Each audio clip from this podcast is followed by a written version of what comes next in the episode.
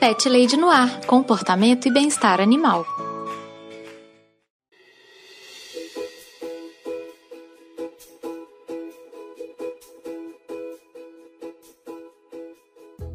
Olá, pet lovers! Aqui é Carol Barros e você está ouvindo Pet Lady no Ar, o podcast mais compreensivo de toda a Podosfera. Nesse episódio do podcast mais fofinho e peludo, eu recebi duas amigas muito queridas para conversarmos sobre os erros que já cometemos com os nossos pets. A Luísa e a Flávia também trabalham com bichinhos aqui em BH e compartilharam com muita generosidade, com muito respeito e carinho, algumas experiências que elas já tiveram com os pets.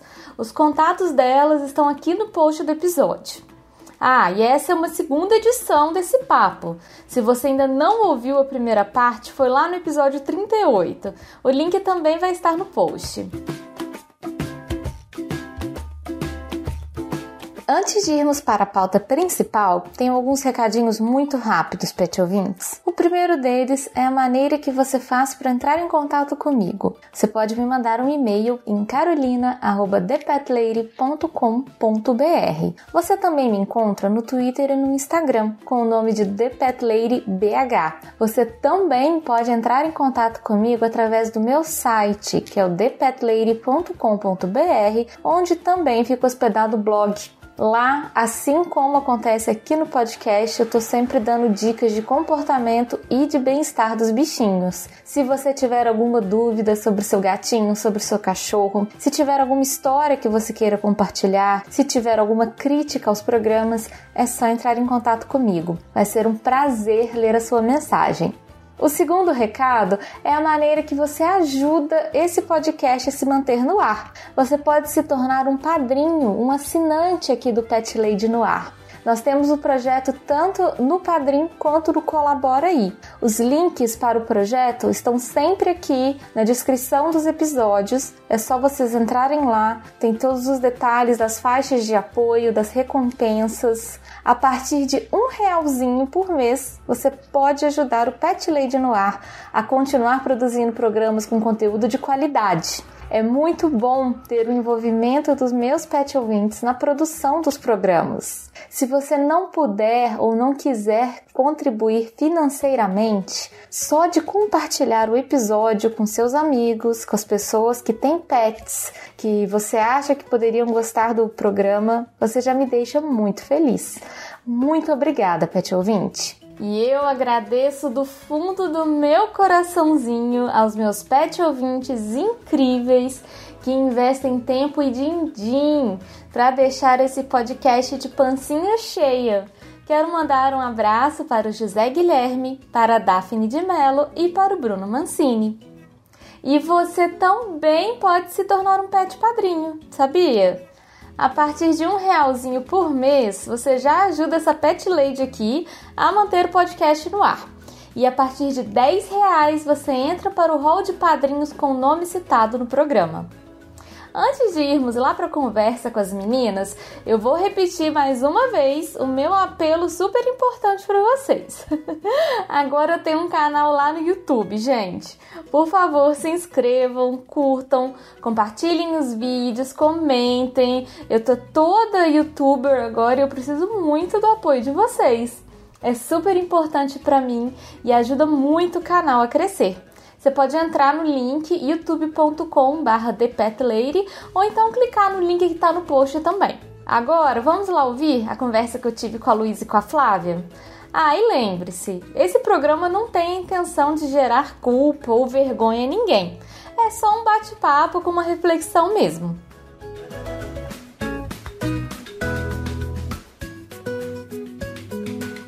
Flávia, Lu, sejam muito bem-vindas aqui ao meu podcast, ao Pet Lady no Ar. É um prazer imenso receber vocês aqui para uma segunda rodada de erros que cometemos com nossos pets. No primeiro programa eu conversei com a Bela e com a Fernanda, agora eu tenho o prazer de receber vocês. E antes da gente começar mesmo o nosso papo, eu quero pedir que vocês se apresentem brevemente para o ouvinte, falem um pouco de quem que são vocês, qual que é o trabalho, enfim, para o ouvinte conhecer vocês um pouco. Vou pedir para a Lu começar se apresentando e depois a Flávia. Carol, muito obrigada pelo convite. Estou muito feliz de estar aqui com vocês. Tenho certeza que vai ser muito bacana, até porque a gente já se conhece há mais tempo, então é sempre bom conversar com vocês.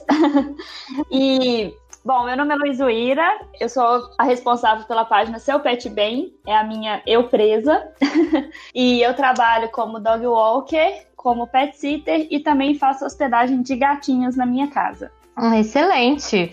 Flá, se apresenta um pouquinho para o nosso ouvinte. Tá bom, Carol. É, obrigada aí também pela, pelo convite. Vai ser muito legal falar com vocês hoje. Então, eu sou a Flávia da Hora do Passeio. Estou há sete anos aí atuando em BH, né, no mercado pet.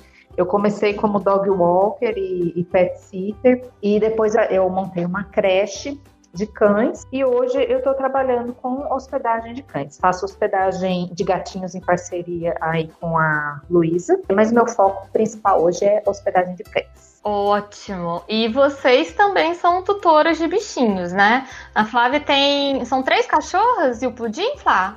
Exatamente, são três idosinhas já e o Pudim, o gatinho.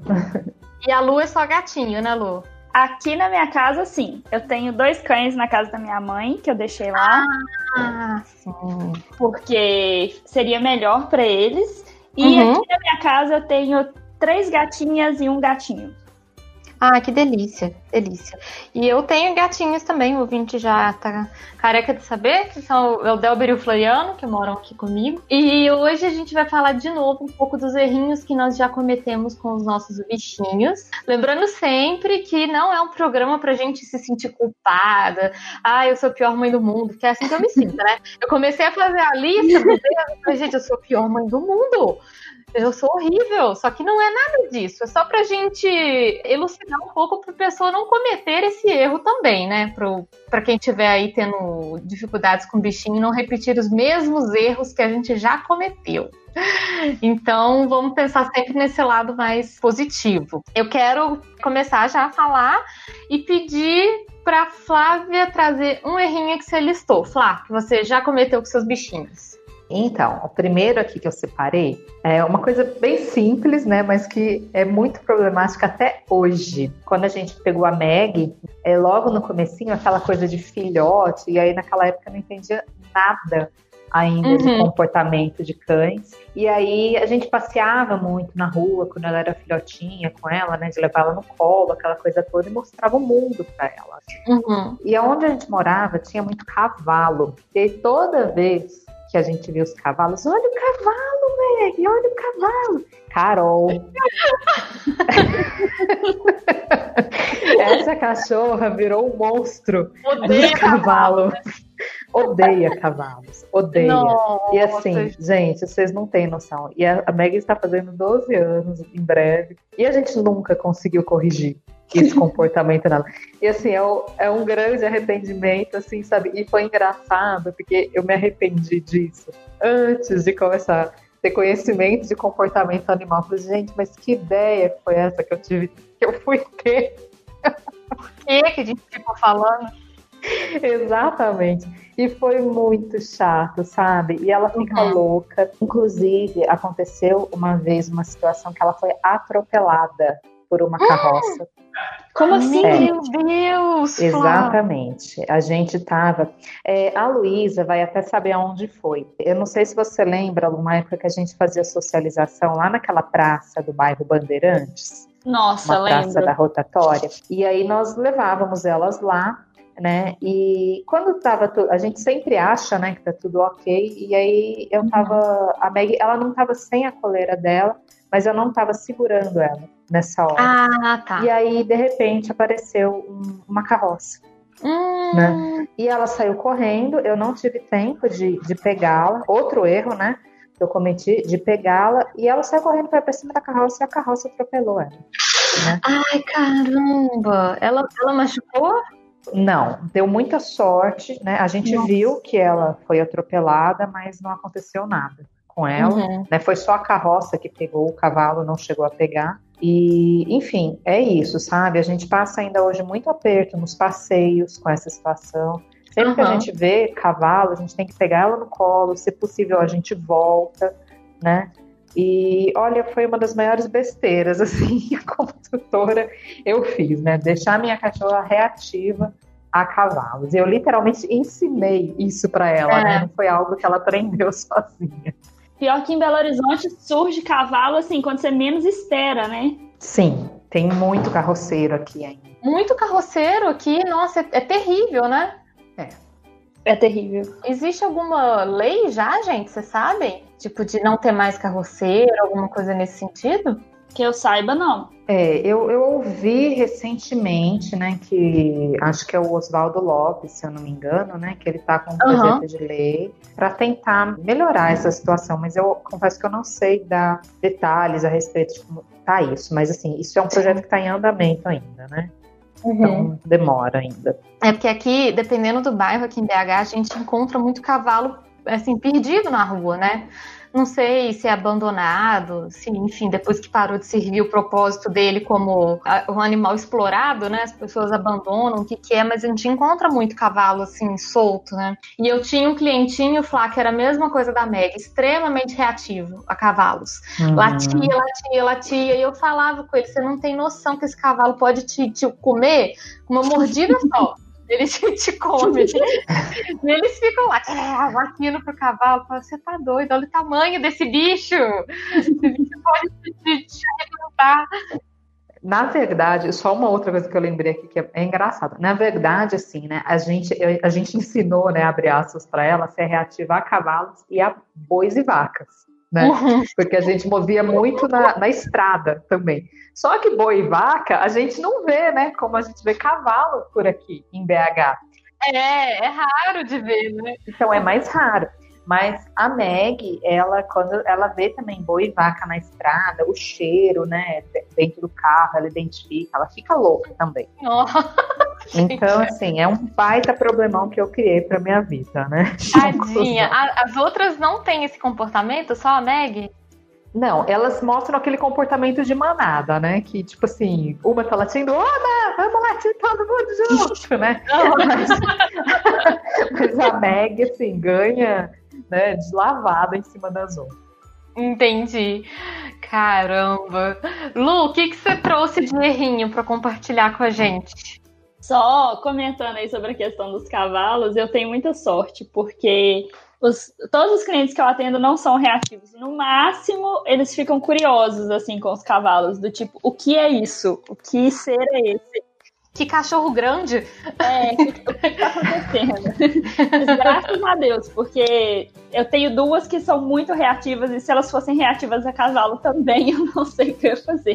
Seria bem mais complicado ainda, né? Lidar com mais isso. Seria. Eu comecei, mas eu organizei os meus erros mais ou menos de forma cronológica. Aham. Uhum.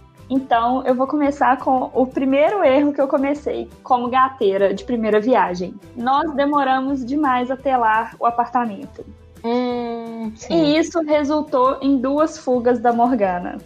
A Morgana foi sua primeira? Foi, foi minha primeira, é a pretinha. E aí, da primeira vez, ela fugiu claro, aquele desespero, aquele, né? Ai, meu Deus do céu, cadê a gata? Nossa Senhora, aquele chororô. E na época eu ainda tava na faculdade, tava fazendo estágio, então, assim, eu quase não ficava dentro de casa. E aí, nossa, horas e horas de sofrimento e aquela angústia, meu Deus. Isso era à noite, assim.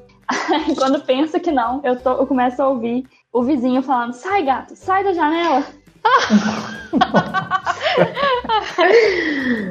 Aí nós, o vizinho do lado. Aí eu fui resgatar a Morgana na janela do vizinho do lado. Gente, eu, eu, não, eu queria que tivesse vídeo para descrever a cena, pra encenar, porque ela estava com as duas patinhas da frente, as duas patinhas de trás totalmente abertas, grudada na tela do vizinho, assim, ó. Ai, gente, tadinha. E eu tirei ela da tela e ela continuou na mesma posição, igual um pedaço de pau. E eu pus ela no colo, assim, fui trazendo ela pra casa e ela continuou naquela posição, assim, estática, completamente congelada. Judiação. Ô Lu, seu apartamento é de primeiro andar? É, primeiro andar. Ah, então, mas isso é uma coisa que até vale a pena falar com o ouvinte. Tem muita gente que pensa que a tela é só para lugar alto, né? Só para o bichinho não cair. E não é só para isso, né? Também tem essa outra função. Nossa, e aí assim, ok, teve essa primeira fuga. Depois ela fugiu de novo. De novo, porque as pessoas acham que o bicho aprende, né? Ah, não, uhum. ele sabe o caminho de volta. Tem as duas vertentes. As pessoas que acham que o, o gato vai saber o caminho de volta, Sim. sem sombra de dúvidas. E as pessoas que acreditam que não, ele traumatizou porque ele fugiu e não conseguiu voltar, ele não vai de novo. Ela foi de novo, essa é que eu mais ouço. Não, nunca mais que ele vai fazer isso. Hum, Gente, hum. instinto. Animal tem instinto e, e assim, não tem como querer racionalizar o instinto animal, né? Sim. Ela fugiu de novo. E nisso, é, eu tava no teatro com o meu noivo na época. Nós chegamos em casa felizes, né? Aquela coisa. Aí meu cunhado morava aqui ainda, ele olhou pra gente. Ah, é porque a gente tem que falar um negócio com vocês. Eu, ai meu Deus do céu, ai meu Deus do céu. Ai meu Deus. Aí ele falou, não, porque a Morgana fugiu, já tem algumas horas. Eu, horas? E vocês não avisaram pra gente por quê, meu Deus? Por quê? Não, é porque vocês estavam lá no teatro, não queria interromper. Eu falei, você tá louco? Eu tinha que ter me ligado na hora. Nossa. Ou seja, ela já estava desaparecida há horas. Era de noite, nós ficamos mais algumas horas procurando e nada. E nisso eu já estava completamente em prantos, deitada em posição fetal na cama, sem conseguir me mexer, uhum. porque eu só conseguia chorar. E meu marido foi procurar ela pelo condomínio de novo. E aí, com muito custo, horas e horas depois, a gente achou. Nossa, gente, não recomendo. Ai, Lu, que desespero, que desespero ela entrou entre dois prédios do outro bloco. Ela se perdeu, mas graças a Deus ela se perdeu dentro do próprio condomínio, então a gente conseguiu trazê-la de volta Nossa. e providenciar uhum. pra tela, né? Porque ninguém merece. Aí nunca mais, né? Nunca mais, graças a Deus. Mas assim, Nossa, gente, que agonia. Super compartilho desse sentimento. Foi horrível, horrível. Desespero, caramba, caramba. Bom, fica a importância de telar a casa. A gente já tinha comentado isso no primeiro episódio. Acho que a Fernanda falou uma coisa bem parecida, Lu, que ela demorou para telar o apartamento e tudo. Então fica aí a mensagem pro ouvinte. Se você tem um gato, tele seu apartamento, assim. De preferência, se for o seu primeiro gato, já tela antes dele chegar. É, não, não espera ele chegar, não. Eu tava só quietinha aqui ouvindo, mas eu tive esse problema também, né? É, nessa época eu não morava aqui ainda, eu morava lá no castelo. E a gente achou um gatinho também, né? Resolvemos ficar com ele. E justamente, uhum. eu, eu tinha consciência de que eu precisava ter lá, mas aquela, né, aquela história, né? É, eu acho que é justa, isso deve ser um clássico, eu imagino, né? Que é o primeiro gato e a gente vai postergando. Ah, ele é pequenininho. Ah, ele ainda não consegue pular a janela, né? Essas coisas assim, né? E, eu, e foi exatamente nessa época do ano, foi no mês de setembro, que começou a ficar muito quente. E aí eu comecei a abrir um vãozinho de vidro da janela para poder ventilar mais, né? Uhum. E aí, obviamente, uma noite ele conseguiu abrir a janela com a força dele, né? E fugiu e eu nunca mais vi o gatinho. Esse foi o primeiro gatinho que eu tive. Eu procurei Ai. ele muito tempo, mas eu nunca mais encontrei. Né? Então foi Caramba. bem doloroso mesmo. E, e, eu acho que esse é um erro que realmente deve ser muito comum de marinheiro de primeira viagem de gatos, né? É super comum. E às vezes o cliente fala até assim, né? O tutor, né? Na verdade. Fala assim, ah, mas eu vou deixar a janela fechada. Ele não vai sair, a janela vai ficar fechada o tempo inteiro. Só que às vezes abre, né? Às vezes a gente não, não percebe. Enfim, não dá para ter esse controle, né? E outra coisa, eles crescem muito rápido. A gente fica nessa ilusão de que, ah, ele é filhote, ele não vai dar conta. Quando você piscou, ele já tá lá escalando tudo, acessando todas as janelas. É questão de dias. Total. É. Uma hora ele não consegue, no outro dia ele já consegue. Então não dá para dar esse mole mesmo. Fica informação para todo mundo, gente. Telem as suas casas. Isso é muito importante. É, segurança do bichinho em primeiro lugar e a nossa paz de espírito também, né? De não ficar cabeça quente. Você falou da questão do primeiro andar, né? Que muitas pessoas acreditam que é só lugar alto que precisa. E eu, mas eu queria deixar mais um recado. É, não se enganem, não é só porque é muito alto que o gatinho não vai cair, porque eu já atendi um gatinho que caiu do 12 segundo andar. Meu Nossa. Deus do céu, Lu. E ele sobreviveu? Sobreviveu. Faturou só a pata traseira, mas ele caiu. Nossa, gente. Não existe isso, gente. Não, não, não, gato não tem asa. Gato não tá, tá preparado para isso, assim. Não caiam nessa história de tipo, ai, mas ele nem sobe na janela. Ele vai subir, uma hora vai subir, vai acontecer, vai acontecer um desastre. Então, não dá, gente, sim, mesmo. Eu acho que outra coisa que é muito comum, que eu já ouvi algumas pessoas falarem, é, por exemplo, deixar em apartamento, né? Deixar de ter lá, por exemplo, o basculante do, do banheiro.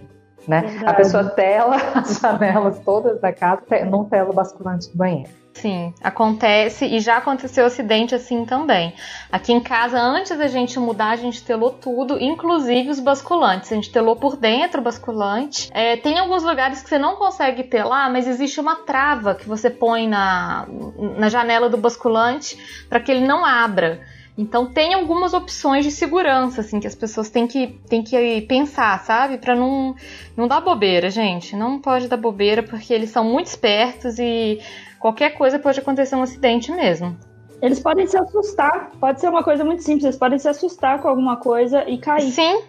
Às vezes eles são super habilidosos, estão lá de boa, e aí toma um susto, escorrega e cai. E aí já era, né? É, é um, um drama mesmo. Eu trouxe aqui um, um item para confessar para vocês que eu acho que vocês já devem ter cometido também, e muita gente comete, e eu aprendi a não fazer mais, que é não respeitar o espaço pessoal do bichinho.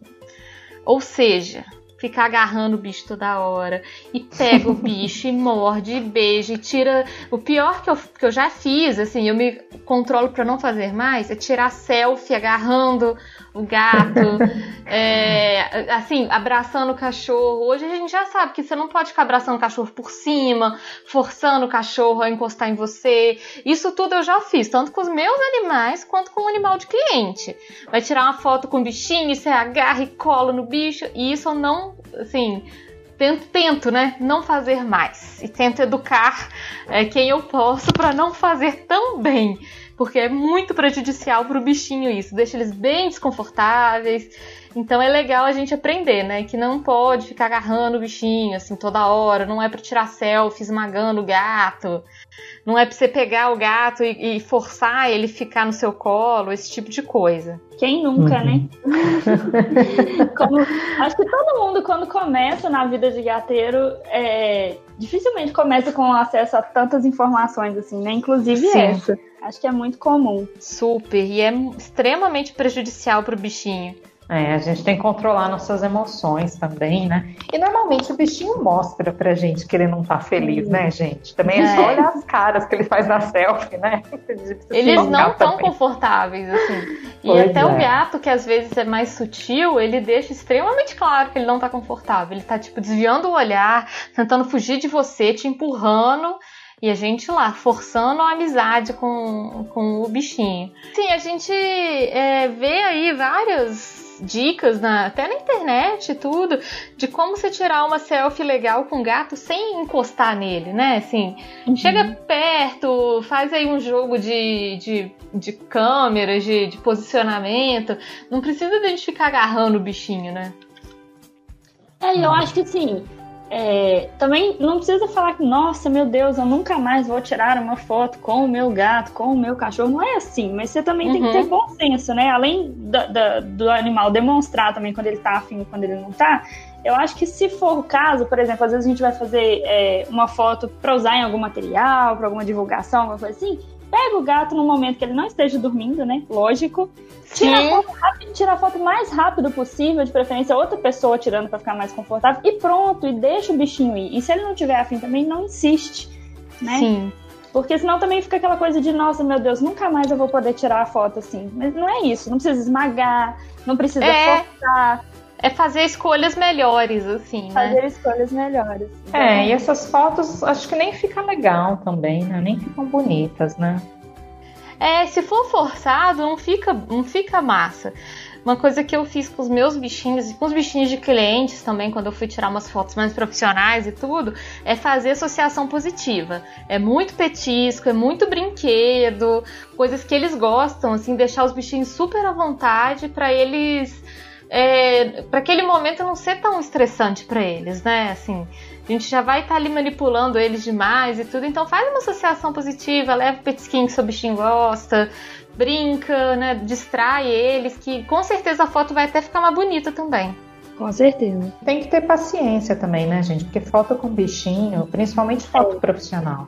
Tem que ter paciência, gente. Não tem jeito. Não, não é fácil mesmo, não.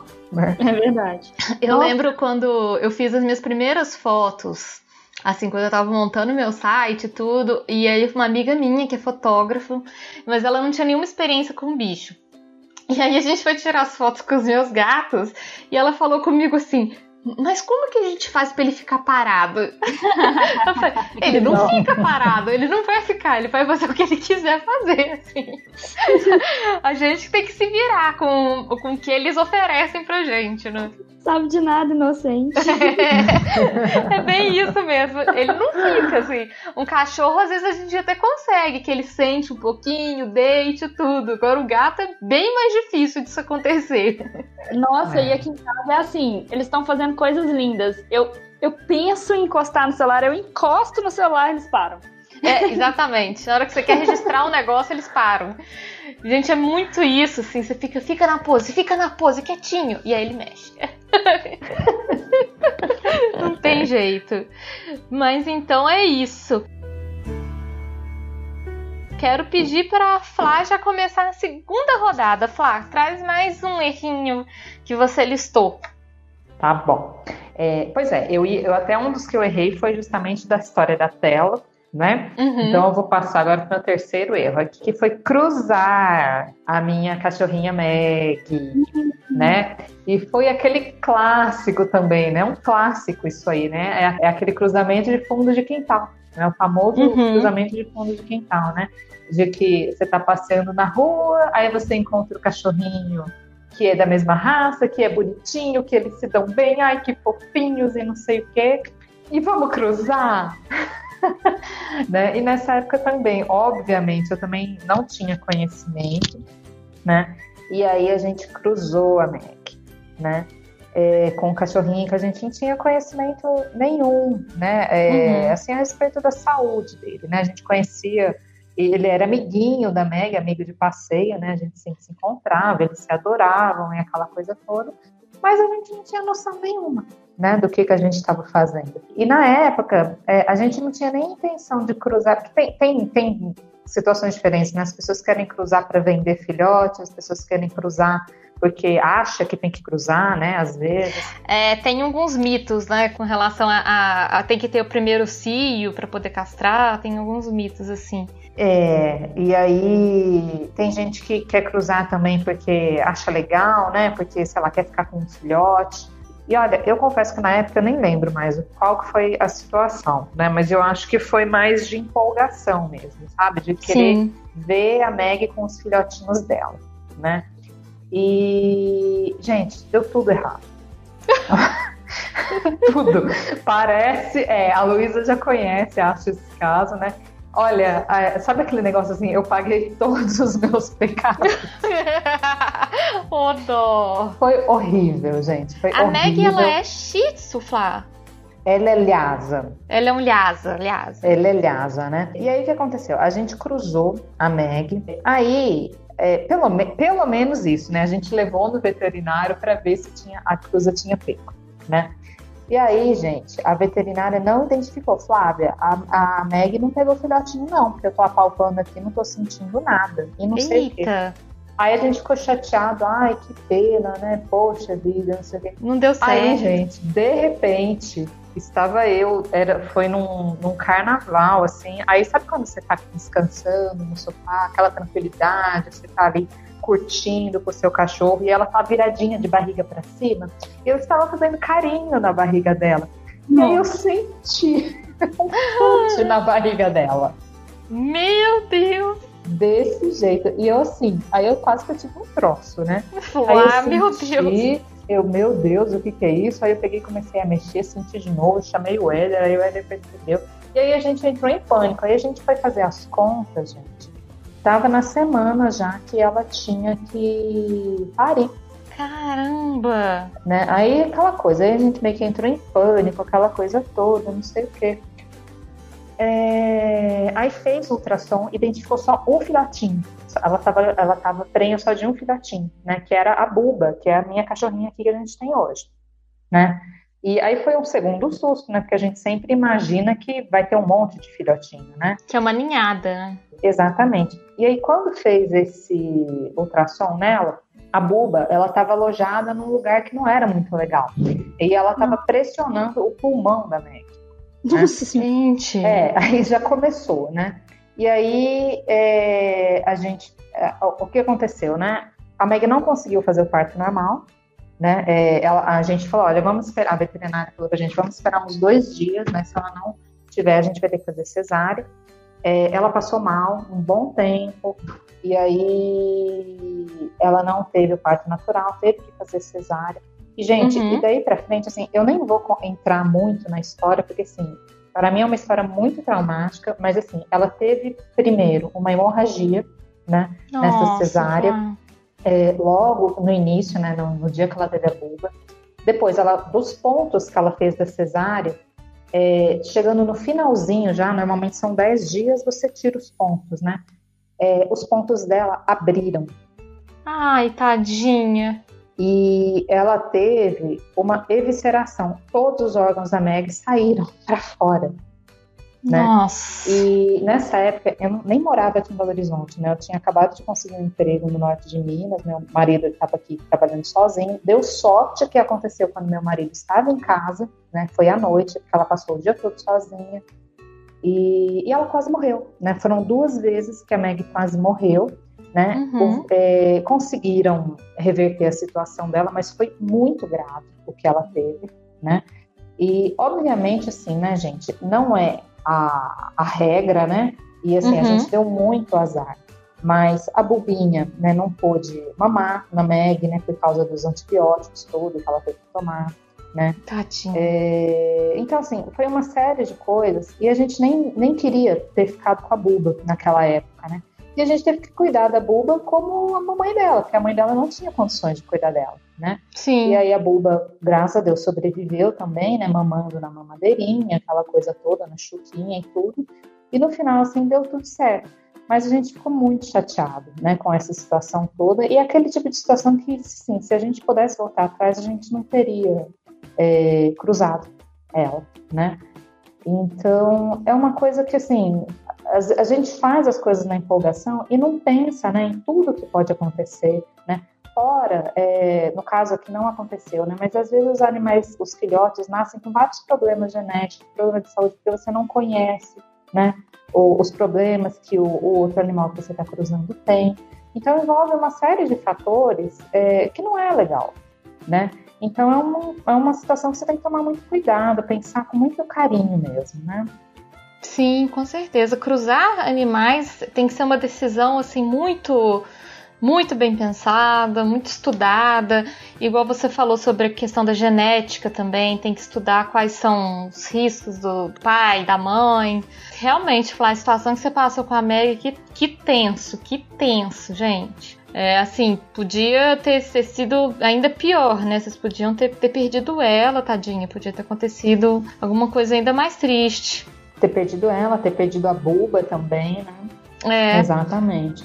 É, eu tenho para mim hoje que cruzar é lugar de locais que são especializados nisso, né? Uhum. É, canis que sabem o que estão fazendo, sabem os animais que estão cruzando e tudo mais, né? Tutor, a gente não entende, a gente não sabe bem o que a gente está fazendo. Normalmente a gente não sabe muito bem como cuidar dos filhotes, né? Então, por mais bonitinho que seja, eu acho que é uma coisa que a gente precisa se controlar e pensar muito bem. Se, é, se a gente também está preparado para tudo que pode estar envolvido nessa situação. Sim, sim, eu concordo. Concordo totalmente. Que tenso, Flá, caramba. É. Nossa, e, e não só isso, né? É, além de todos esses riscos, infelizmente ainda tem gente que vai muito na parte da empolgação e acaba fazendo umas cruzas que, que até prejudica o bichinho, né? Sim, nossa. Que, que não tem a menor condição de cruzar um com o outro e, e vão passando esses problemas para os filhotes, né? É muito complicado essa questão da É, lembrando aquelas situações que as pessoas é, cruzam raças diferentes, né? É. Raças, às vezes, que não tem nada a ver o pote um com o outro. E são situações extremamente perigosas, né? Você, às vezes, coloca é, a pessoa cruza, então às vezes acontece até sem querer, né? Um animal, uma fêmea pequena vai cruza com um animal de porte muito maior e aí depois os filhotes como é que saem de dentro dela, né? Pois é. Então é um monte de coisa que a gente precisa pensar e tomar muito cuidado mesmo. Exatamente, tem que ser muito bem pensado mesmo. E eu concordo que a gente tem que deixar isso para quem é, é, especialista nisso, né? Assim, para quem realmente estuda, para quem tem essa, essa capacidade de, de fazer essa cruza adequada, enfim, respeitando todas as questões do, dos animais. Toda certeza, Flá. É, Lu, pode puxar o seu segundo errinho que você trouxe para compartilhar com a gente. Bom, o meu segundo errinho, é, eu vou deixar o, o, os outros porque eles são muito parecidos. Então, o meu segundo errinho eu acho que também é clássico de quem é gateiro, uhum. principalmente gateiro de primeira viagem. Quando a gente não tem é, acesso a, a conhecimento igual nós temos trabalhando na área pet, né? E mesmo já trabalhando na área pet, essa informação ainda demorou a chegar até mim. Uhum. É, então, todos os meus gatos foram simplesmente é, jogados em casa, vamos dizer assim. Olha, ah. Olha, um irmãozinho! Eu não fiz nenhum processo de adaptação, gente. Zero adaptação. Zero, zero adaptação. Foi sempre assim, olha... Começou com a Lola, né? Eu adotei a Morgana e tal. Aí, alguns meses depois, como eu tava na época da faculdade, não ficava muito tempo em casa, falei, ah, vamos adotar uma outra gatinha para fazer companhia para ela. Ela vai gostar. ela vai amar ter um amiguinho. É, vai amar ter uma, uma irmãzinha, uma amiguinha. A gente deduz as coisas pelos bichos, né? Impressionante. E assim, a Lola deu muito certo. Apesar de, de ter sido sem adaptação nenhuma, deu muito certo. Mas era engraçado porque a, Lola, a Morgana já era maiorzinha que ela, a Lola chegou um trenzinho pequeno, mas ela era trivida que só. Às vezes a Morgana chegava pra interagir com ela, ela fazia fuso pra Morgana como se tivesse o triplo do tamanho dela. que bonitinho. Oh, meu Deus, eu ri até, mas assim, poderia ter sido trágico. Poderia ter sido trágico. A gente ri, mas na verdade não tem graça, né? Porque é, eu forcei ali a, a, a convivência das duas. Uhum. A terceira foi meio que um, um, um acontecimento, porque uhum. o, os meninos aqui do condomínio era uma época de chuva muito forte, e aí os meninos do condomínio sabiam que a gente tinha gato, e eles encontraram uma gatinha toda machucada no estacionamento e trouxeram para cá, porque eles deduziram que a gente iria cuidar. Ai, que dó, gente ela tava machucada mesmo, tava machucada pra valer, assim. Aí eu falei, nossa senhora, o que, que a gente faz? Eu olhei assim, falei, meu Deus, não tava nos planos adotar outra. Uhum, não era o que eu queria. Não era o que eu queria, até porque na época éramos eu, meu marido, o pai, a mãe e o irmão dele, e o outro irmão. Então, assim, uhum. e mais as duas gatas que a gente adotou. Então, não dava para ficar colocando muito bicho aqui em casa. Aí, só que ela tinha que tomar. A gente levou no veterinário no dia seguinte. E ela tinha que tomar, é, tinha que pingar no olhinho dela um colírio com antibiótico. Então uhum. tinha que pingar durante um período específico. Eu falei, eu não vou colocar ela numa ONG, num lar temporário, sem saber se a pessoa vai realmente cuidar. Então, é, porque tem que ter essa, esse cuidado é, especializado, né? Assim, com o horário certinho. Pois é. Tudo. E aí eu, e assim, a situação tava muito ruim mesmo, assim. Uma ela é, ela tem aquelas almofadinhas da patinha todas pretas, sabe? Aham. Uhum. É, uma das patinhas estava rosa, ou seja, ela estava sem a almofadinha. Tá, ah, a, a, pele saiu, né? Assim. É, saiu. Não sei o que hum. aconteceu com ela no final das contas. E o olho, aquela membrana que tem aqui assim no olho, a branquinha, tava na metade dos olhos. Você só via metade dos olhos dela, de dois lados. Então não tinha a menor condição. Eu, eu não ia deixar outra pessoa cuidar. E aí uhum. eu falei, beleza, então nós vamos cuidar e depois a gente encaminha para adoção. Nós não vamos ficar com ela. Ela tá para adoção até hoje, né? Mentira. é, ficou, acabou ficando, foi conquistando todo mundo aqui em casa e acabou ficando. Mas foi mais uma que foi assim, toma, fica foi com, largada com mais lá, esse né? gato. É. Só que o que acontece? Eu não sei o que foi que aconteceu com ela. Eu não sei se o perfil dela já era de ser um gato um pouco mais ressabiado, né? Não chega a ser feral, Mas se uhum. ela, ela, já era, se ela sempre foi mais desconfiada, fato é que ela não é 100%. É, ela não, não é 100% socializada até hoje, vamos dizer assim. Uhum. Ela se dá bem com a Morgana e com a Lola, é, mas comigo ela ainda tem um pouco de medo. Ela Ai, gosta muito, ela, ela, está muito melhor com meu marido. É, outros gatos, quando eu comecei com a hospedagem, ela demorou muito tempo a acostumar com o cheiro de outros gatos aqui em casa. A porta uhum. fechada, ela passava no corredor e ficava fazendo fuso para a porta fechada. Ficava bolada, né? Assim. Boladaça. Tipo, o que, que tá acontecendo? O que, que é isso aqui? Ela demorou Ai, muito, melhorou muito hoje em dia, graças a Deus, mas assim, nossa, poderia ter dado muito errado também. Muito. Sim. Sim. E aí, tempos depois, o que, que a gente fez? A gente Pegou mais um? Pegou mais um. Na época foi a Samanta, porque a gente saiu para pegar um cachorro quente do outro lado da rua e ela estava no meio do portão olhando pra gente com aqueles olhos maravilhosos e aquela Ai. pelagem é, acinzentada, tricolor. E aí eu falei, meu Deus, preciso. Eu vou levar esse bichinho para casa. E levei e trouxe, e foi também assim, mais um irmão, toma. deu, deu, a gente, eu dei muita sorte, porque assim, razoavelmente, vendo outros casos de pessoas que fazem isso, deu até certo, sabe? Não, não tive nada muito grave. Mas aí, tempo de, seis meses depois, infelizmente, ela veio a falecer. Uhum. É, ela faleceu numa quinta, no domingo bateram aqui na porta de casa com outro gato que acharam no, no prédio. Porque eu nunca Meu vi Deus, prédio para aparecer gato igual aqui. E aí eu falei, não, não, não. Não, meu Deus, não, não dou conta. A, a gente estava muito sensível por causa da morte da Samanta ainda. A Flávia lembra, ela estava comigo. Uhum. É, ela me ajudou a levar a Samanta na clínica, enfim. E aí, foi de uma quinta para um domingo, né? Tipo assim, na quinta ela morreu, no domingo apareceu outro gato. Não deu nem tempo de vocês é, passarem pelo luto mesmo, né? Assim, não, de, de... a gente estava no auge do luto ainda. E aí apareceu esse gatinho, e aí a gente falou, ó, vamos cuidar, a gente deixa lá no quarto separado, pelo menos dessa vez a gente deixou separado dos nossos. Já é uma e... ótima coisa. é, já foi um passo grande, na época eu já estava começando a estudar um pouco mais sobre gatos, para entender os meus também, né? E uhum. a hospedagem. E aí a gente deixou separado. Só que é, na terça-feira eu achei outro filhote na rua. Aí resgatei, trouxe, deixei aqui. E eu comecei a divulgar para adoção. Divulgar para adoção massivamente. O uhum. gatinho que eu achei na terça-feira foi embora.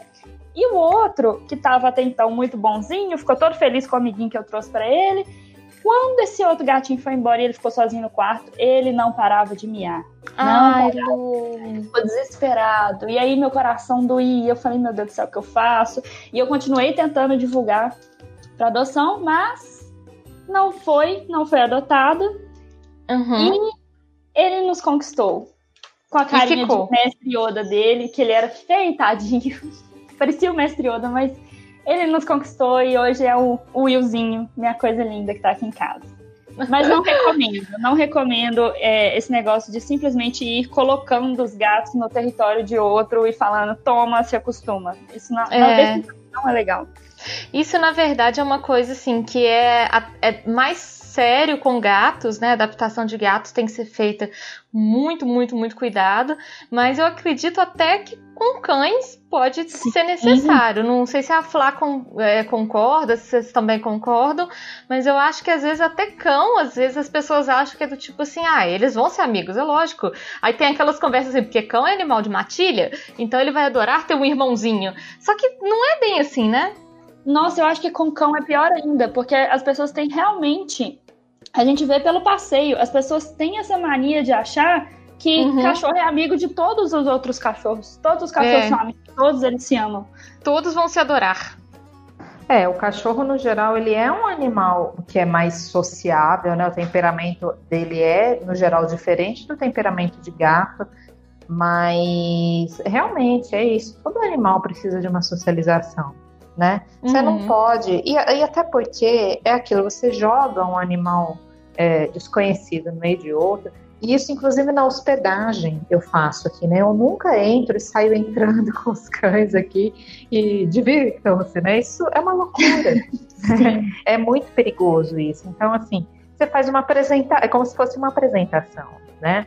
É, no, assim, no caso, não vou estender isso porque não é o caso, né? mas assim, no caso da hospedagem, eu faço uma avaliação antes para saber se aquele animal já teve algum problema de, é, de comportamento relacionado, né? Ele não se dá bem com outros cães e tudo. Mas no contexto de, um, de uma casa, é, o ideal é, é, é, que você chegue apresentando mesmo, você chegue com um protocolo de socialização, principalmente quando você chega com um filhote em casa, porque filhote, gente, é mala, né? Filhote é um bichinho que dá trabalho, que é penteiro. É filhote é quer atenção o tempo inteiro. Exatamente. É, filhote é outra coisa. A, a, orelha do amiguinho, vai morder o rabo, vai ficar ali igual brinco em cima do outro cachorro, né? Pula então, o tempo então, inteiro. Exatamente. Então você tem que saber o que fazer. E aí você vai, você chega assim, toma, esse aqui é o seu novo irmão mala. E aí você vai, tipo, se virem, né? Então você precisa ter um controle sobre aquilo, né? E fazer com que o animalzinho que já more com você é, goste daquele outro que está chegando, né? É, então, isso vale inclusive para casas é, multiespécie, né? É, então, a mesma coisa, você vai chegar com um gatinho numa casa que só tem cachorro, ou vice-versa. É, todas essas situações você tem que fazer um processo de socialização.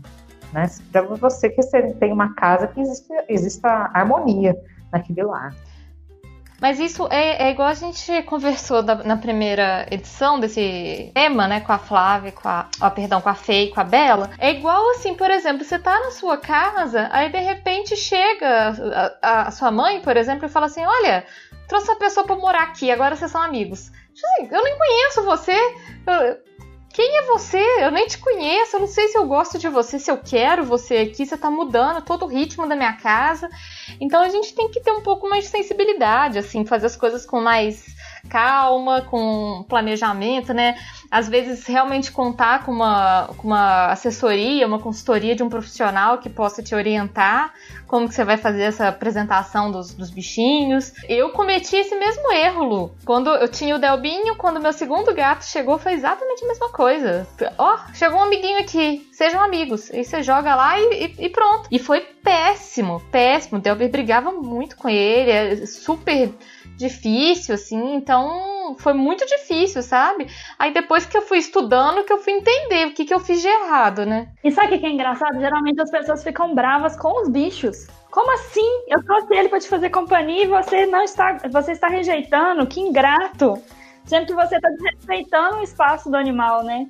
É, e aí a gente torna a situação isso. pior ainda, né? Porque aí a gente começa a brigar com os animais, né? Como se eles fossem uhum. estivessem errados e, e, fossem obrigados a gostar um do outro. E aí você piora a situação mais ainda, né? Porque você fala assim, pronto, agora além de ter um animal aqui diferente, eu, ainda meu dono fica brigando comigo, né? É, minha vida acabou.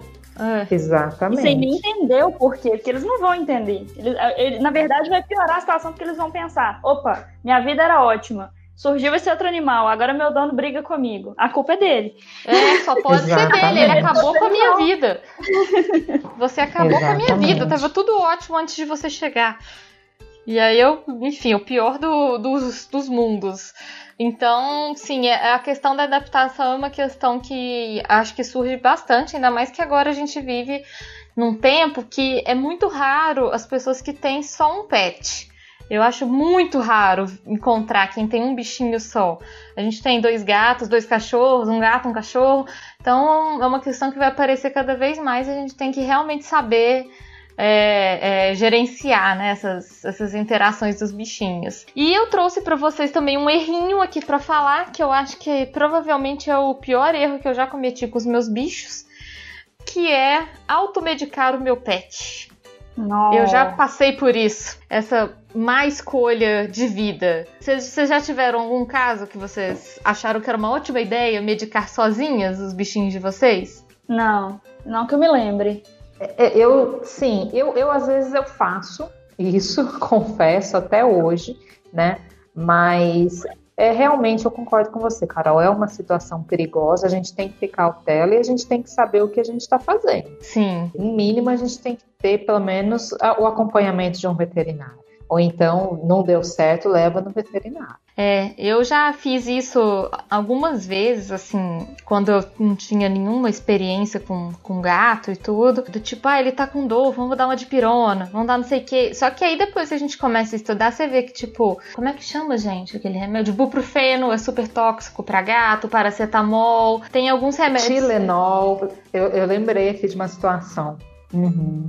Então, é, mas a, a, até de pirona, eu tava até vendo uma palestra de uma veterinária falando que ela já atendeu gato com tipo overdose de dipirona, porque você tem que uhum. dar um, um, uma quantidade super certinha ali, pensada. Então é uma coisa que hoje eu vejo tanto que, que é perigoso, assim.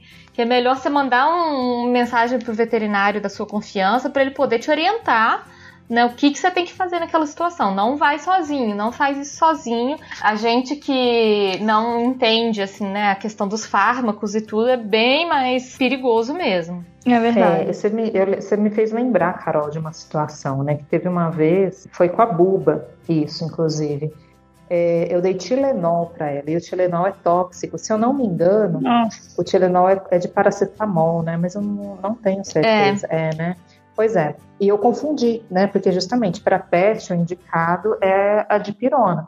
E a dipirona, igual você falou, uhum. na dose correta, né? Porque ainda assim é tóxico também a dipirona, né? É, e aí eu me confundi e eu dei o Tilenol, né? Eu, foi uma situação, Nossa. foi assim, na verdade. É, eu não, não foi nenhum caso que foi da minha cabeça, sabe? É, eu tinha voltado, ela estava com algum problema, e aí o veterinário falou: ah, dá, de, é, dá de pirona para ela. E aí, sabe quando você uhum. fala assim, uhum. ah, é, de pirona, Telenol, é tudo igual, é tudo a mesma coisa? É tudo a mesma e coisa. Não, uhum. Nem passou na minha cabeça, gente, nem passou, sabe? E aí, é, eu acho que depois eu comentei com um veterinário, né? E aí ele falou para mim que eu não podia ter dado Tilenol, porque o Tilenol é tóxico, né? Assim, graças a Deus não aconteceu nada, né? É, mas assim, eu ainda cheguei a fazer um exame no fígado dela na época, porque eu fiquei bem preocupada, me senti horrível, né? Nossa, a gente se sente péssima, né, com essas coisas. Foi realmente, esse foi um caso que eu tinha me confundido, né? Mas olha o perigo, né, da, da situação, uhum. né? É uma loucura mesmo. Então a gente tem que tomar muito cuidado e seguir o que o veterinário está falando, né? E não fazer as coisas da nossa cabeça. E principalmente, pelo amor de Deus, ir, ir no veterinário, porque o que a gente vê de gente perguntando na internet, uhum. é. pedindo conselho de remédio, pedindo conselho do que fazer, gente, não façam isso, por favor. Inclusive, eu não sei vocês, mas me perguntam muito também. Eu não sou veterinária, eu cuido, né? Eu sou cuidadora de animais, mas eu não tenho formação em veterinária. Pois é. Exatamente. A gente não está habilitado a, a, receitar remédio, falar o que remédio que é bom, que não é. Isso tem que ser sempre com veterinário. Eu já, eu já recebo perguntas do tipo assim: ah, a minha gata tá acontecendo isso, isso, isso. Eu falo: olha, você precisa procurar um veterinário. Você precisa conversar com um médico veterinário. Porque algumas coisas a gente sabe por experiência e tudo, mas daí a poder indicar já é outra história, né? Completamente diferente. É, até porque a gente pode saber, mas ah, pode ser que uma situação só tenha, por exemplo, sintomas parecidos, mas que o animal tem ali não tem nada a ver, né, com essa situação de repente Sim. que a gente passou, né? Então realmente é uma coisa que é, que é muito perigosa, né? E a gente fica naquela relutância de não levar, né? E às vezes a gente leva no veterinário já fica muito tarde, né? E uhum. é sempre melhor a gente acho que pecar pelo excesso, né? Do que pecar pelo, pela falta, pelo atraso, né, de uma situação. E eu fico pensando assim, por exemplo, o, o Delber, o meu gatinho, ele é alérgico a vários medicamentos. Ele tem umas alergias e tudo, e mesmo com o auxílio da veterinária, com orientação da veterinária, já aconteceu dele ter reação alérgica, porque era, enfim, medicamentos que a gente não sabia que poderiam acontecer isso. Agora imagina sem uma orientação ainda, né? Podia ser muito pior, né? A gente tendo ela aqui ajudando, a gente tem um, um controle, mas sem uma orientação, então com certeza é uma coisa que eu não faço mais, que já cortei da minha lista que é muito perigosa. Não, não façam, pessoal. A gente às vezes fica assim, ah, mas veterinário é muito caro, mas pode sair muito mais caro se você não cuidar, inclusive emocionalmente, né? De você ver seu bichinho sofrendo e tudo. Então, o melhor é consultar um profissional mesmo, sem dúvida. E aí, meninas, vamos então para nossa última rodada, falar o nosso último errinho que a gente trouxe para né, compartilhar com, sobre o que a gente já fez de errado com os nossos bichinhos. Flat, pedir para você falar o último errinho que você quer trazer para a gente debater um pouquinho. Sim. Olha, para mim, de todos que eu coloquei, esse é o mais sério, né? Eu acho que talvez algumas pessoas não vão concordar comigo, mas assim é a minha opinião. Né? Esse para mim é o mais pesado de todos. Eu antes né, de eu morar em Belo Horizonte, eu estudei, eu fiz faculdade lá em Ouro Preto e lá eu adotei uma cachorra. Eu trabalhava num museu lá e aí a cachorra apareceu e aí aquela história, né? Foi amor à primeira vista e eu adotei essa cachorra. Porém, gente, assim, foi a adoção mais irresponsável da minha vida, sabe? Por quê? Naquela época eu era estudante, né? Eu não tinha nem dinheiro, é, eu, não, eu, nem recebia dinheiro, né? O, o, dinheiro que eu tinha era o dinheiro que os meus pais me mandavam e o dinheiro que eu recebia da bolsa da, da faculdade para poder estudar, né? Então, já começava por aí, né? Como é que você adota um animal se você não tem nem condições financeiras para você cuidar desse animal? E a outra coisa é que nessa época eu morava numa república. Morava eu e morava umas sete moradoras. E simplesmente, gente, eu decidi que eu ia adotar, mas eu não consultei ninguém. Desse jeito. Eu não consultei ninguém. Eu cheguei com uma cachorra lá, adulta, né? Adulta não, ela era filhote, mas era uma cachorra de porte médio, então ela já estava no, no, no, no porte que ela ia ficar, né? E era uma cachorra grande, né? É, e eu falei, olha, gente, adotei essa cachorra aqui. Agora nós temos uma cachorra. Exatamente. E aí é, as pessoas olharam, as meninas olharam para minha cara com toda a razão, tipo assim, a Flávia ficou louca, surtou, né? Quem disse que a, a gente, gente não quer uma cachorra. Um cachorro? E aí falaram assim, ó, Flávia, é o seguinte, ou vocês fica com a cachorra ou você vai embora com a cachorra, porque a gente não quer a cachorra. E eu fui embora com a cachorra. Porém, eu não tinha aonde morar com essa cachorra lá. E aí eu tive que passar a morar sozinha, porque é aí que eu me dei conta né, da situação, mas eu não queria colocá-la de volta na rua, né? É, pelo menos eu não me desfiz da cachorra, né? Mas, assim, foi muito difícil, sabe, gente? Porque aí eu não tinha onde ficar com essa cachorra, aí eu consegui um lugar para eu morar, mas esse lugar que eu consegui, que era só um quarto, era uma kitnet, né? É, não podia ter o cachorro. E aí eu consegui a república de outros amigos meus para essa cachorra ficar morando. E é, olha a loucura. Aí ela ficou lá alguns anos, até eles se formarem. Aí acabou que a república deles acabou. E aí tá a Flávia de novo. O que, que eu faço com essa cachorra agora? E aí eu levei a cachorra. que, que eu vou arrumar essa cachorra? Gente, que horror, né? E aí eu levei a cachorra para os meus pais agora. E aí ela ficou lá até o final da vida dela. É a Lana, né? A Lana, na verdade, ela, ela faleceu cedo, ela faleceu com sete anos. Não, não foi nada pensado. Não foi absolutamente nada pensado. Como é que você decide que você vai adotar um animal que você não tem condições de você morar com esse animal?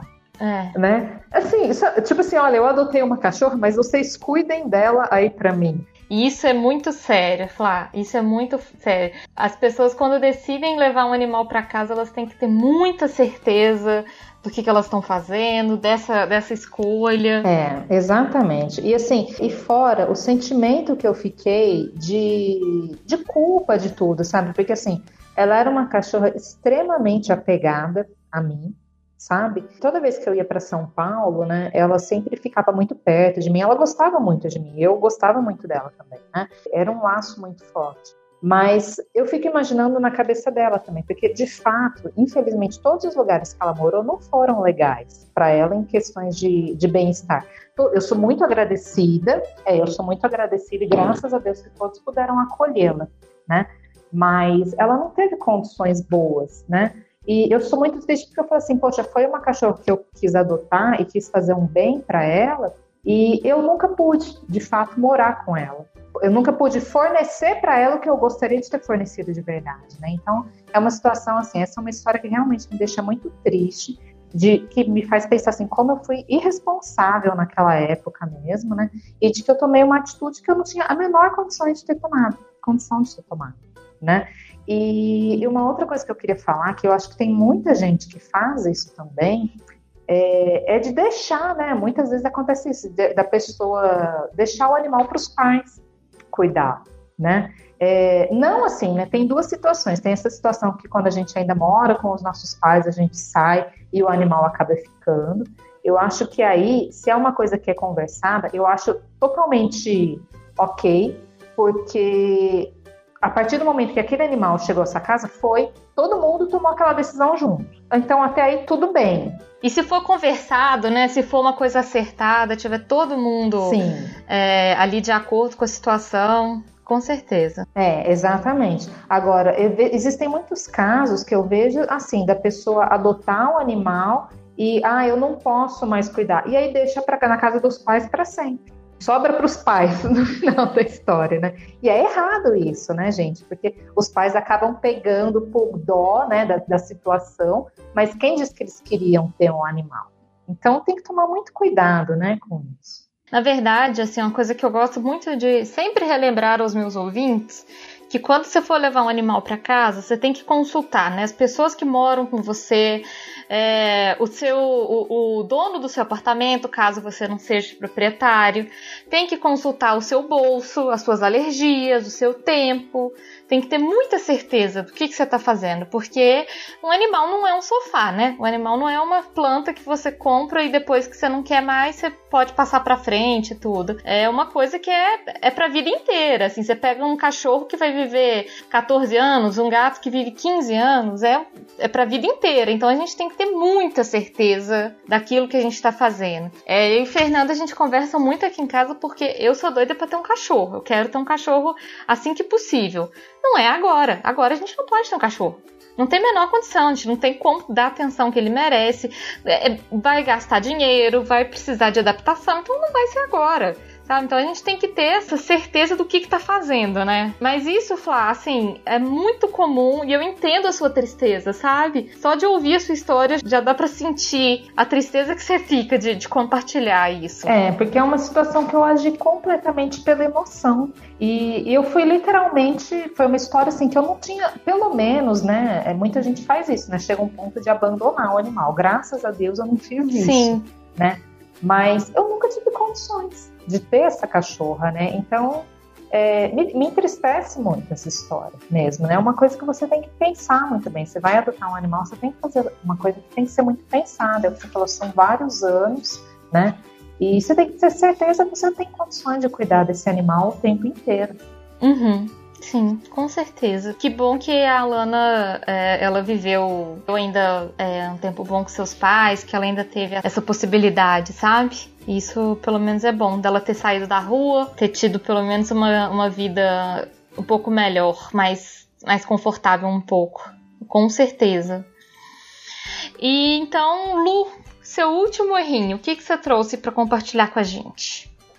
É, só comentar que, eu, ouvindo essa história da Flávia, é, essa questão da gente agir pela emoção, mesmo depois que a gente tem consciência, mesmo depois que, que a gente tem é, é, é consciência do, de tudo que a gente, tudo que envolve ter um animal de estimação, a gente tem que tomar cuidado também para não se deixar levar pela emoção é, e pensar a longo prazo mesmo.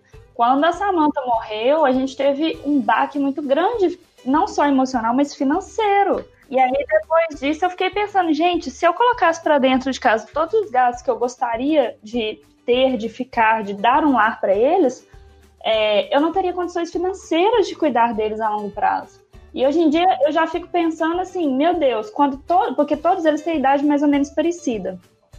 É, eu fico pensando, gente, como é que vai ser quando todos envelhecerem? Será que eu vou ter condições de cuidar deles como eles merecem? Né? Então, assim, às vezes a gente fica muito empolgado e, e, e, quer muito ter os bichinhos, cria aquele vínculo, mas a gente realmente tem que ter é, é, muita responsabilidade, assim, quando a gente vai adotar um outro animal. E a vontade é a vontade é nobre, né? Assim, a vontade de ajudar, de, de querer dar uma vida melhor é nobre, mas a gente tem que ter essa consciência mesmo, assim, se eu tenho eu tenho possibilidade de cuidar desse bichinho agora, eu vou poder fornecer tudo que ele precisa e tudo. Esse é um, inclusive, um tema que eu quero abordar, mas eu ainda tô um pouco receosa de abordar, que é falar um pouco de acúmulo também. Que é um, que é um problema também, assim, né? No, no nível mais sério, mais pesado e tudo, mas também é um problema que, que a gente precisa conversar um pouco, né? É, e, e não só. É, eu acho que chega num ponto também, a gente pensa muito no lado financeiro, né? Porque, obviamente, é, é muito importante. Mas eu, aqui, né, eu tenho os meus quatro animais hoje, né? Eu já cheguei é, vocês sabem né, disso, é, eu já ajudei né, alguns animais de rua, eles ficaram aqui um bom tempo, né, eu cheguei animal que ficou seis, outro ficou oito meses comigo, e, e chega num ponto, gente, para mim, no caso também, né, que já trabalho com animais dentro de casa, que em, em relação a bem-estar meu e dos animais, chegou num ponto que começou a ficar insustentável, né? Então, é, a gente precisa aprender também ter esse olhar, né? De que tá legal para, porque às vezes pode até tá legal para mim, né? Mas será que para esses animais está legal, né? Esse monte de animal junto, todos eles se dão bem, eles gostam de estar tá vivendo juntos, né? Então, é, é uma situação que a gente precisa pensar realmente muito bem, né? Eu, assim, eu, eu custei, né? É, eu, esse ponto que a Lu falou, né? Aqui em casa é a mesma coisa. Eu tenho três cachorras que estão, elas estão começando agora, né? A entrar na terceira idade e tudo. Duas têm dois problemas de saúde que exigem mais atenção, né? E é uma coisa que realmente me preocupa muito. E muitas vezes também a questão financeira não é porque você tem condições hoje que você vai ter lá na frente, né? Então tem que tomar muito cuidado com isso. Você tem que pensar se você tem tempo, de fato, né, para você conseguir dar uma qualidade de vida para esses animais todos, né? Então, realmente, sim, é, um, é uma coisa que, no meu caso, eu fui perceber, né, quando eu cheguei no meu quarto animal, que foi o pudim, que eu tinha chegado no meu limite, né? Hoje eu falo assim, eu não tenho a menor condição de colocar mais nenhuma formiga aqui dentro de casa, porque eu tô no meu limite, né? Então tem que tomar muito cuidado. E é uma, e é uma coisa muito assim, que às vezes a gente fica pensando assim, é, de, de ver bichinhos de rua que precisam de, de cuidado, de resgate, você fica às vezes pensando assim, ah, podia ajudar esse bichinho e tudo. Mas às vezes você não tá nem ajudando, sabe? Às vezes você é. não tá. Você não tem como, é, assim, emocionalmente fazer um bem para aquele animal, sabe? Sim. Às vezes a gente tem que cuidar da gente mesmo e, e, e, ter esse olhar que é um pouco mais cuidadoso com a nossa saúde mental também, né? Sim, exatamente. Até porque se a gente não estiver bem mentalmente, a gente obviamente não tem condição de cuidar de mais ninguém, né? Não vai ajudar ninguém, sem dúvida alguma. Você não vai fazer bem para ninguém se você não estiver bem também, né? Uhum. Meus dois últimos erros estão relacionados muito relacionados, na verdade, a isso que você acabou de falar, Carol, sobre querer ajudar outros animaizinhos. Uh, um caso é, não foi um mal que eu causei para os meus, pros meus gatos, mas assim, não deixa de ser um incômodo. E para mim, foi até uma situação que hoje em dia eu rio, mas gente, na época não teve graça nenhuma. Tinha um gato rajado que frequentava aqui no condomínio, para variar, né? Porque sempre aparecem gatos novos por aqui, que ele era muito doce, muito, muito carinhoso. Eu chamava ele de Jack Sparrow. Ele era a coisa mais fofa do mundo, assim, super carinhoso. E aí ele aprendeu que a gente cuidava dele e começou a aparecer constantemente aqui na porta. Na época, eu ainda estudando, eu fiz ali bem lero lero uma apresentação deles para os meus gatos e tal. E assim, aos poucos eu consegui ir. Eu falei, vamos testar, vamos ver se ele fica bem aqui dentro de casa. Na época eu só tinha os três, as três uhum. primeiras, uhum. né? Vamos ver se dá certo aqui o, o Jack com as três. Vamos ver. Vamos ver o que acontece. Vamos sentir. Vamos e ver se rola. É, vamos ver se rola. E aos poucos eu fui deixando ele entrar. Só que ele não, não adaptava, ele não ficava bem preso dentro de casa. Ele vinha, era a coisa mais linda do mundo. Ele, ele nossa, ele dormia, gente. Tipo assim, meu Deus, eu tenho um lugar para dormir sossegado, sem precisar preocupar se eu vou ser atacado. Então, assim, ele dormia horas aqui dentro de casa. Ele entrava, esfregava, fazia carinho, carinho, deitava e dormia horas. Aí ele acordava e pedia pra sair. E aí eu liberava. E aí, uma vez, estava em época de chuva também, ele ficou mais tempo. Eu esqueci do gato aqui. Deixei e tal. Gente, ele fez xixi e cocô no sofá. tinha um buraco. Ai, um meu buraco. Deus. Perda total, né? Perda total. Adeus, sofá. Porque assim, o cocô a gente limpa, mas o cheiro do xixi não saía nunca mais. Ele era gato inteiro ou ele era Inteiro. castrado, Lu? Inteiro. Ah, então. É pior ainda. Cheiro do xixi de gato Pois é. inteiro ainda é uma coisa, assim, é o cheiro do inferno. É um cheiro, nossa. Gente, isso é do inferno. E aí você pensa, ok, não foi. Perdemos o sofá, mas assim, já era um sofá mais velho, tanto que tinha um buraco no meio, por isso que o cheiro, inclusive, ficou tão firme, né? Porque penetrou no sofá. Mas pensa para os meus gatos o cheiro de outro gato na casa deles, desse jeito, né? É, pra eles é, é muito estressante É isso. muito estressante. Então, assim, aí a partir desse dia que, que ele fez xixi. Na verdade, assim, ele tinha feito xixi uma vez, mas foi só um pouquinho. Eu falei, não, deixei passar e da outra vez a tragédia foi maior. Então, depois disso, eu não deixei ele ficar mais aqui dentro de casa. Infelizmente, não tinha condições. Até porque a gente tinha que arrumar outro sofá, né? Enfim. Mas teve essa situação e teve uma outra que eu já nem me lembro mais qual exatamente foi o gato, mas que me gerou um transtorno imenso, que foi um resgate, um- não um resgate, né? A gente trouxe o animal aqui para dentro de casa, um gatinho, mas ele estava com pulgas Hum, Ai, Lu. e a minha casa é de taco, mas os tacos, o, o sinteco dos tacos não é novo, já é mais antigo, então tem vários tacos com falhas.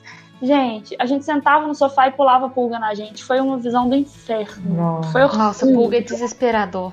É desesperador. É essa palavra, Carol. Foi desesperador. Nossa, pulga é. Ai. E assim, eu tava com hóspede, passou pra hóspede, eu tive que explicar pra tutora, e chamei veterinário, e dei remédio. Foi na época que eu descobri que o frontline não vale de nada. Foram três, cerca de três meses lutando, limpando a casa todos os dias com aspirador, porque a gente entendeu que não adianta só dar remédio pros gatos, porque sim, É. depois que foi pro ambiente, acabou. E assim, todos os dias, aspirando e limpando, aspirando e limpando. Cerca de três meses, gente, foi um inferno. De olhar pros gatos, assim, aí você vê pulga passando na barriga, no rosto. Uma cena assim, nossa, parecia. É terrível. Nossa, Nossa. filme de terror, gente, foi horrível. E o, o negócio é que a pulga, ela vive no ambiente por muito tempo. Muito assim, tempo. às vezes a gente tira do animal, mas quando ela começa a viver no ambiente é insuportável mesmo. É, e carrapato é a mesma coisa, né? Os dois. Nossa, É, e aí, gente, depois disso, eu aprendi que a gente tem que ter bom senso até para fazer resgate, até para fazer lar temporário. Se a gente não pensar no que pode acontecer, você pode ter um completo descontrole na- no equilíbrio da sua casa. Não, total, total, Lu. Você tá contando essa história, eu tô já me coçando aqui com as pulgas. É, e lembrando que, além disso, né, em alguns casos a pulga causa doenças, né? O carrapato também, É, né? Então ainda tem então essa. é mais né? sério ainda. É. A gente sempre fala assim que se você for levar um bichinho né, novo pra, pra casa, né? é, passa um antipulga, dá o vermífugo, dá o, o anticarrapato, tudo isso, porque é batata, ainda mais pro bichinho de rua. Os bichinhos vêm enquarados de, de pulga, né? Dá muita dó. E passa pra gente, né? Porque as pessoas têm que saber que, que pulga morde a gente também. Então é terrível. Nossa, é, é muito terrível. E a gente teve problema de verme também. Eu tive problema Nossa. com verme por causa das pulgas. Então, assim, nossa, foi. Tive que comprar o remédio mais caro porque tivesse vermífugo também. Então, foi um prejuízo Uhum. horroroso. É, aí as pessoas às vezes ficam assim: nossa, mas né, você tem espaço, você, você, você tem habilidade, por que, que você não ajuda mais gatinhos? Gente, não, não é Não assim. dá, gente. Não é bem assim, não é tão simples. Não é tão eu queria. Pelo meu coração eu ajudaria vários, mas além de tudo, eu tenho meu trabalho de hospedagem. Então eu não posso comprometer o ambiente do meu trabalho. É, então ainda vem outros animais aí. Pois é, eu não posso comprometer a saúde dos meus hóspedes nem o ambiente que eu trabalho. Imagina ter que passar por tudo isso outra vez. Esse, o lance que você falou do xixi, Lu, teve uma vez que eu tava atendendo um clientinho, um- uma família que tem gatinhos e tudo, e um deles tava com um problema de fazer micção inapropriada, né? De fazer um xixi fora do lugar. E aí ele fez xixi na minha bolsa de trabalho. Assim, dentro da bolsa. Todos os brinquedos, tudo que a gente leva, né, pra atender os, os bichinhos foi contaminado pelo xixi. Aí beleza, cheguei em casa e lava tudo, e limpa e joga coisa fora, mas os meus gatos ainda sentiam sentiam muito cheiro do xixi do, do, outro gato. E aí é um transtorno, assim, né? É, um, é, uma coisa que a gente tem que, que lidar depois, que é bem complexa. Nossa, eu não sei os seus, mas os meus, dependendo, eles eles são todos castrados, mas dependendo do cheiro, eles um aí vem outro e faz xixi também, e, e nunca mais o cheiro sai. Ah, não acaba nunca. É, e o cheiro do, do xixi do gato é isso que a gente tá falando, é uma desgraça completa. É assim, é uma coisa insuportável mesmo, é um cheiro muito forte. Muito forte. E é, é complexo. Se limpar, tem que usar limpador enzimático, tem que fazer todo um rolê para conseguir sair um pouco do cheiro. E olha lá, né? E olha, e olha lá, que ainda fica, né? Mas realmente, é, é, esse que a Lu falou é bem sério. E eu quero compartilhar com vocês o meu último erro. Acho que vocês também já devem ter cometido.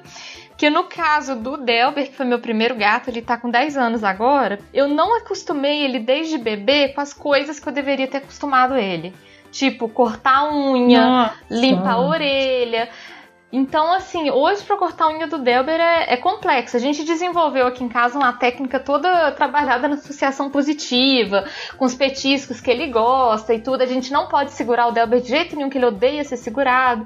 Tem, então, tem vários rolês, assim. Mas várias coisas que eu deveria ter adaptado ele desde cedo. Tipo, caixa de transporte, todas essas coisas que hoje a gente já sabe que são importantes como ele foi o primeiro filho, né, o, o, o, primogênito, acho que sofre mais, né, que a gente é super inexperiente e faz um monte de besteira com ele. Eu nunca acostumei ele com isso, depois de velho que eu tive que, que bater a cabeça para conseguir que ele se adaptasse às coisas, né. Nossa, é, total, me identifico total. Principalmente porque o, o, no meu caso foram três, praticamente uma seguida da outra. Então eu não adaptei ninguém com essas coisas. Essas coisas muito importantes. A Lola uma vez teve sarna autodésica, foi uma tremenda dor de cabeça limpar o ouvido dela. Hoje em dia, ela tá com tártara e lá vou eu ter que escovar a dente de uma gata que não foi associada com uhum. escovar a dente. Então, assim, é tudo muito complicado. Até que cortar a unha, cortar a unha e dar remédio não é que eles são adaptados, mas eu consigo dar sem muito estresse. Mas tem algumas coisas que são muito estressantes aqui em casa, muito. Justamente por causa dessa falta de socialização que não teve, não foi feita. É, exatamente o que aconteceu comigo. E eu acho que a Flá pode falar até pelos cachorros, que eu oriento muito que os meus clientes comecem a ensinar o cachorro a tomar banho, acostumar com secador, com esse tipo de coisa desde filhote também, né? Pra ser um pouco mais tranquilo. É, aqui no meu caso, em relação ao gatinho, o pudim, eu dei sorte porque o pudim é muito sossegado, com tudo. É, uhum. Ele dá uma reclamadinha de alguma e outra coisa às vezes, mas a gente consegue fazer tudo o que precisa nele. É, as cachorras, eu tô aqui pensando, na verdade, assim, a Meg, né, ela é muito tranquila com tudo, graças a Deus. A Meg a gente deu sorte, a Meg, ela ama ir no veterinário, né? Ai, que bom. É, ela adora, né? Até e mesmo tendo passado por alguns traumas, ela, ela ainda ficou tranquilinha, né? Sim, mas a Buba, é, a Buba, ela não teve socialização de nada, né? É, primeiro que ela foi filhote única, né? Não, então ela não teve oportunidade nem de socializar com irmãos, né? Coitada. E na época também eu não tinha uhum. conhecimento de nada. E a Buba, a gente fez um processo de socialização tardio nela. Ela deu uma boa melhorada, mas ainda assim ela é uma cachorrinha com bastante problema de relacionado à socialização, né? A falta de socialização. Uhum. Não falta de socialização, mas a aceitação, né? Porque socializar, eu socializo até hoje, mas ela tem bastante dificuldade. E a Popota, a gente adotou ela adulta. Né? Popota é um nome maravilhoso. e... A Popota é sensacional, eu sou fã dela. É, a Popota é, é um caso à parte. Né? A Popota é um. Dá para fazer uma novela sobre a vida dela. só, só, só da Popota. Mas a Popota, quando ela chegou em casa, também era uma cachorra que tinha medo de tudo, de todos. E, e para a gente dar banho, eu lembro dos banhos nela. A Luísa, inclusive, tem, eu acho que ela vai se recordar. Uma vez ela cuidou da popota para mim, ela veio fazer pet sitting em casa, e eu pedi a Luísa que colocasse uma roupinha Eu lembro até hoje, a Luísa. Nossa, foi quase um jiu-jitsu.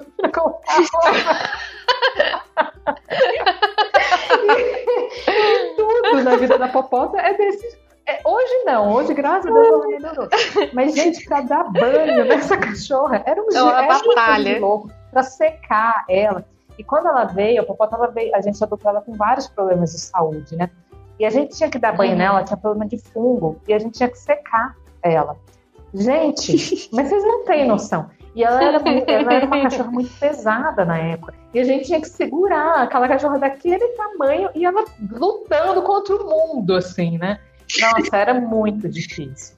Então, realmente, assim, né? Principalmente quando o cachorro é maior, mais forte, gente, é muito difícil. Né? Medo é uma coisa que a gente, as pessoas acabam negligenciando, né? Ah, meu cachorro tem medo de ir no veterinário. Mas aí, se o cachorro não morde, a pessoa normalmente negligencia, né? Porque, ai, tadinho, tem medo. É. E não faz nada para melhorar o medo daquele cachorro. E tá errado, isso não é e legal. Pra ele é super estressante, Exatamente. né? Pra ele é uma coisa terrível. Exatamente. Mesmo. Às vezes, inclusive, os exames de sangue vêm alterados porque ele tava ali morrendo de medo. Super, os veterinários falam muito isso, que às vezes o exame você tem que desconsiderar. O bicho está tão nervoso que nem vale, né? Exatamente. Então, socialização para qualquer animal também, né? É uma etapa que é muito importante. Se possível, tem que ser feito quando é filhote, que é a época mais fácil, né? Se não é possível, tem que ser feito assim que o animal chegue em casa, né? Para que ele tenha uma vida é, boa e que facilite a vida de todo mundo, inclusive. É, inclusive a nossa, né? Porque, nossa, tem umas coisas que você fica doido. E o Delbin é engraçado porque ele tem umas coisas que são muito fáceis. Tipo, escovar dente, dar remédio. Ele passeia de coleira, que é uma coisa que é, é raro o gato gostar. Mas, tipo, cortar a unha, esquece. Não, você não pega na minha unha. Veterinário é um drama, vai tirar sangue, o gato quase morre para tirar sangue. Então tem umas coisas assim que eu gostaria que ele tivesse sido mais bem adaptado, sabe? Que a gente tivesse pensado nisso antes. E, e, tem outra coisa também, que é, as pessoas ainda não têm tanto essa cultura, mas que a gente né, segue passando a palavra. Pode acontecer qualquer coisa e você não conseguir cuidar do seu animal. Sei lá, você pode machucar o pé, ter que fazer uma viagem de última hora, sei lá, qualquer coisa. Como que outra pessoa vai cuidar do seu animal se ele é cheio de problemas, né, de socialização? Como que você vai fazer se outra pessoa precisar cuidar do seu animal, né? Então, às vezes, aí, aí aparecem, aparecem aquelas pessoas de última hora, na, na véspera do feriado, procurando a gente pra pet sitting. Ah, mas tem que dar remédio, mas meu gato não gosta que dá remédio. Aí é mais difícil, né? Como que a gente faz? Não faz milagre. Não, que eu, eu lembrei de uma situação também que muita gente negligencia, que são animais que são antissociais, né? O pessoal fala o bravo, né? É. O animal que é bravo. Ah, o meu animal, é, isso é muito comum de cachorro que fica ali na garagem, abre aspas, protegendo a casa. E aí ninguém chega perto do cachorro. E aí, de repente, a, a casa inteira não pode cuidar dele, né, por algum motivo. E quem que cuida desse animal? Uhum, e aí, justamente aí a gente tem que. Aí chegam as pet sitters tem que fazer milagres, né? então, gente, tem que pensar muito bem nessas coisas, né? Porque e, e fora o estresse do próprio animal, né, gente? Porque a pessoa não, não se dá conta que, na verdade, aquilo não faz bem nem para o animal, né? Porque imagina você viver estressado a sua vida inteira. Exatamente. É isso que eu ia falar, que às vezes as pessoas falam assim, ah, mas o, o, jeito dele é assim, ele é muito nervoso. Mas você já conheceu alguém que é muito nervoso e tá bem? Ninguém fica bem quando é assim, sabe? Ele não tá bem não é o melhor do o melhor jeito que ele pode viver, sabe? Ele pode viver de uma maneira que é muito melhor, que é mais confortável para ele. Eu já vi, assim, falar de cão de guarda é um tema também que, que eu quero falar um dia, mas que é complexo, né? Porque é, é, é, bem assim, bem, bem cheio de, de, nuances. Mas as pessoas falam assim: ah, você tem que treinar ele para ele comer só com você. Tá, que legal. Então, um dia que eu não puder dar alimento para ele, que outra pessoa tiver que dar, o bicho vai morrer de fome? Sabe que. Sabe, não existe isso, gente. Pelo amor de Deus, sabe? Pois é. As pessoas, ou elas acham que elas são eternas, é. né? Ou, ou não tem visão de, de, sei lá, é muito difícil lidar com esse tipo de situação mesmo. Eu fico indignada com, com essas coisas. E outra, eu acho engraçado como que as pessoas se conformam fácil com as coisas, né? Ah, ele é assim. Ele é assim, mas não é o melhor que ele pode ser, né? E outra, você já parou pra pensar, será que pode ser diferente? Será que eu não posso fazer nada para melhorar essa situação? No mínimo melhorar, às vezes não, não vai mudar, mas melhorar a situação. Não, você não vai fazer nada a respeito? É isso mesmo, ele é assim, ele é bravo, ele é estressado, ele é. Ai, meu gato é muito. Meu gato é muito bravo, não deixa ninguém encostar dele. E é isso, é assim que vai ser, sabe? A gente não pode fazer mais nada. Tem gente que não viaja, nunca, nunca sai de casa na vida, porque, ah, não, mas meus animais não sabem ficar sozinhos. E não são poucas pois pessoas, é. não, né? Procuram vários a gente assim, e, e eu acho uma loucura, gente, é. porque como é que você vive, né, daquele jeito, né? Você acaba é. virando refém de um animal desse porque você não faz refém. nada para melhorar a vida dele. Né? Então é uma coisa de E para ele né? é péssima, né? Essa, essa super dependência é, é, super prejudicial também. Não tem nada de bom. Exatamente. Com toda certeza. Meninas, é, vou encerrar o nosso programa agora. Eu amei conversar com vocês. Eu acho que a gente tinha assunto aqui para ficar mais uma hora batendo papo, porque é muito bom. A gente pode conversar de muita coisa. Vocês já estão convidadas para voltar quando vocês quiserem, tá? Super convidada. Foi um prazer imenso. E eu quero encerrar o programa pedindo para vocês fazerem um jabazinho de vocês, falando onde que o ouvinte encontra vocês, que tanto a Flávia quanto a Luísa têm é, perfis que são extremamente informativos para os né, pet lovers que têm bichinhos em casa. Faz o jabazinho de vocês, fala onde que o ouvinte pode acompanhar o trabalho. Flá, pode começar por você. Tá bom. É, então, eu, eu divulgo no, no, Instagram meu trabalho, né? Arroba Hora do Passeio BH. Tá tudo lá, né? Ultimamente confesso que eu tô um pouco mais é, afastada das redes sociais, né, em questões de, de publicações e tudo, mas agora recentemente eu tô, eu tô voltando, e, mas eu tô sempre atenta, né, respondo todos os clientes que me procuram lá e tudo, e faço o possível sempre para estar tá postando coisas legais, úteis, e sempre posto o dia a dia aí da, da turminha que fica aqui. Ai, que ótimo. Lu, fala pro ouvinte aonde que ele te encontra também. Bom, meu Instagram é luisa.seupetbem, Luisa com Z. É a minha rede social que eu tô mais ativa, que, que as pessoas podem me encontrar com maior facilidade. Mas tem meu site também, seupet. Estou é, aberta aí a quem quiser conversar, mandar direct, conversar mais a respeito de de todos os assuntos que a gente tem falado aqui, que eu falo no meu Instagram, sobre é, hospedagem de gatos também, pet sitter, dog walker. Uhum. E é isso, Carol. Muito, muito obrigada pelo convite. Foi ótimo conversar com você e com a Flá. Ah, imagina, meninas. Eu que agradeço. E quando quiserem, é só voltar que a porta já tá aberta. Ah, eu agradeço, Carol. Também gostei bastante. Obrigada.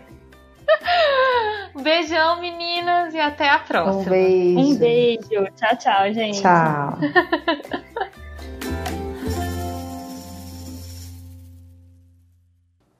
Alô, tô ligando pra saber como você está.